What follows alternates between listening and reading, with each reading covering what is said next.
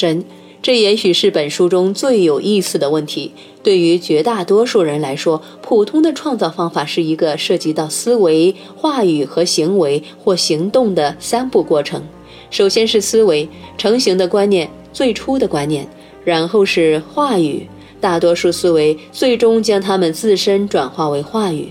话语通常是被写下的或者被说出的，这赋予思维附加的能量，将其推向世界，引起别人的关注。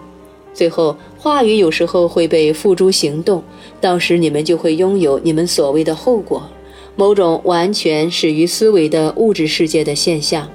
人造世界中围绕着你们的一切都是以这种方式或者其他大同小异的方式被创造出来的。创造的三种核心要素都被派上了用场。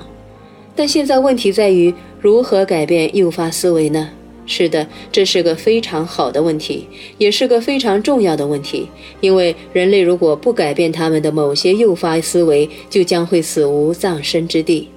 改变根基思维或者诱发观念的最快捷方法是颠倒思维、话语、行动的过程。尼尔，请你解释。神。采取你想要拥有的新思维所指涉的行动，然后说出你想要拥有的新思维所指涉的话语。通常这么做做得足够多之后，你将会训练头脑以新的方式思考。尼尔，训练头脑，那不就是精神控制吗？那不就是洗脑吗？神，你以为你头脑中现在拥有的这些思维是从哪里来的？难道你还不明白，你现在的观念是世界灌输给你的吗？你的头脑由你来控制，难道不比由世界来控制好多了吗？去思考你想要思考的思维，难道不比去思考别人的思维好得多吗？拥有创造性的思维，难道不比拥有反射性的思维好得多吗？然而，你的头脑充塞着反射性的思维，来自别人的经验的思维。在你的思维中，源自你自我控制的资料很少，源自你自我制造的偏好就更少了。你关于金钱的根基思维便是最主要的例证。你的金钱思维，金钱是坏的，直接有悖于你的经验。有钱真的太好了。所以你不得不搪塞和欺骗你自己，说你的经验是错误的，这样才能维护你的根基思维。这种思维在你头脑中根深蒂固，你从来没有想过你的金钱观念也许是不准确的。所以，我们现在的当务之急是弄到一些自我制造的资料，这样我们就能够改变根基思维，使它变成你的根基思维，而不是别人的。顺便告诉你吧，关于金钱，你的根基思维还有另一个，这我刚才没提到。尼尔，那是什么？神，那就是不够多。实际上，对于一切，你都有个根基思维。世界上的钱不够多，时间不够多，爱情不够多，食物、水和同情不够多，总之，好东西统统不够多。人类特有的这种不够意识，创造和反复创造了你如今看到的这个世界。尼尔，好吧，那么我有两个关于金钱的根基思维、诱发思维有待改变。神，至少两个啊，也许还不止。让我们来数数：金钱是恶的，金钱是稀缺的，从事神的工作也许得不到钱的回报，这是你最大的根基思维。没有不劳而获的金钱，金钱不会从天上掉下来，实际上它会。金钱使人堕落。尼尔，看来我要做的事情还真不少。神，是的。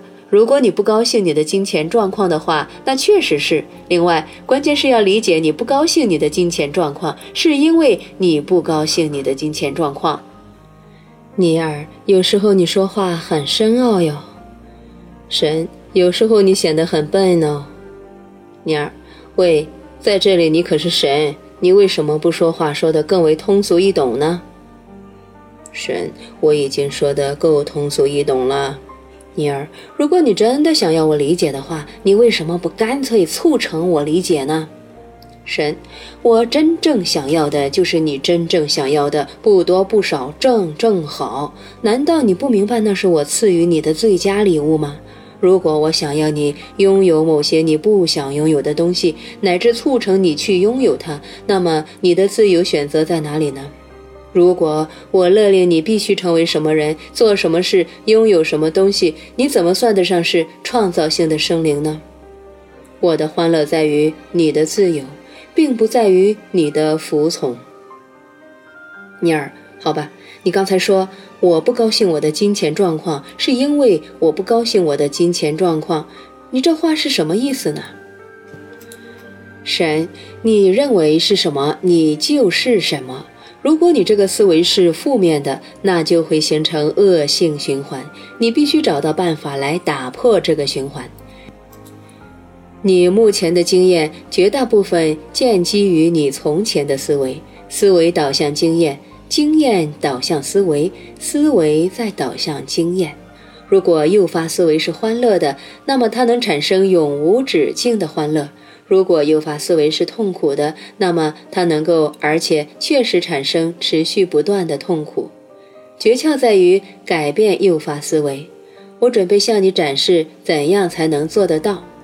尼尔，好呀，神，谢谢你。首先是颠倒思维、话语、行动的模式。你记得那句“三思而后行”的谚语吗？尼尔，记得。神，嗯，忘了他吧。如果你想要改变根基思维，你必须先行而后思。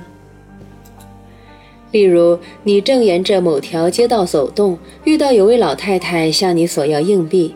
你意识到他是个度日如年的乞丐，你立刻认识到你身上虽然没有多少钱，但终归可以分点给他。你最初的冲动是给他一些零钱，部分的你甚至已经准备伸进口袋去摸那几张小额钞票，给他一张一块的，甚至是一张五块的。管他娘的，让他高兴吧，让他振奋起来。接着，思维出现了：什么？你疯了吗？我们今天只有七块钱可以用来过日子，你居然想给他五块，所以你开始犹豫是不是要掏出一块的那张。思维又来了：喂喂，走吧，你有没有多少钱？怎么可以乱给呢？天哪，给他几个硬币就好了。我们快走吧。你很快伸手进别的口袋，想要掏出几个硬币，你的手指只摸到五分和一角的硬币，你觉得很尴尬。你自己丰衣足食，在这里怎么好意思只给这个一无所有的可怜女人分币和毫币呢？你匆忙地想要找到一两个二毫五分的硬币，哦，有一个藏在口袋深处，但这个时候你已经微笑着从他身旁走过，再走回去已经太迟了。他什么都没得到，你也什么都没得到。现在你并没有体会到富足和分享带来的欢乐，而是觉得自己像那女人一样可怜。你为什么不爽快地给他那张钞票呢？那是你最初的冲动，但你的思维拦住了你。下次记得先行而后思，把钱给掉，给出去。你已经有钱了，而且会有更多的钱。这是唯一区分你和那个乞丐老太太的思维。你非常清楚会有更多的钱，而他并不知道。当你想改变某个根基思维，请根据你拥有的新观念去行动，但你的行动必须要快，否则你的头脑将会在你认识到那个观念之前就将其杀死。我是说真的，那个观念，那个新的真相将会在你尚未有机会认识它之前就死去。所以，当机会来临，请抓紧行动。如果你足够经常的这么做，你的头脑就会很快获得那个观念。它将会变成你的新思维，尼尔。哦，我刚想起来一件事，新思维运动提倡的不就是这个吗？神，就算不是，也应该是。新思维是你唯一的机会，它是你唯一的真正机会，让你能够向你的真实身份进化和增长，能够让你获得你的真实身份。此刻，你的头脑充塞着陈旧思维，这些思维不仅陈旧，而且绝大多数来自别人。是时候改变你的某些思维了，这是至关重要的，这就是进化的一切含义。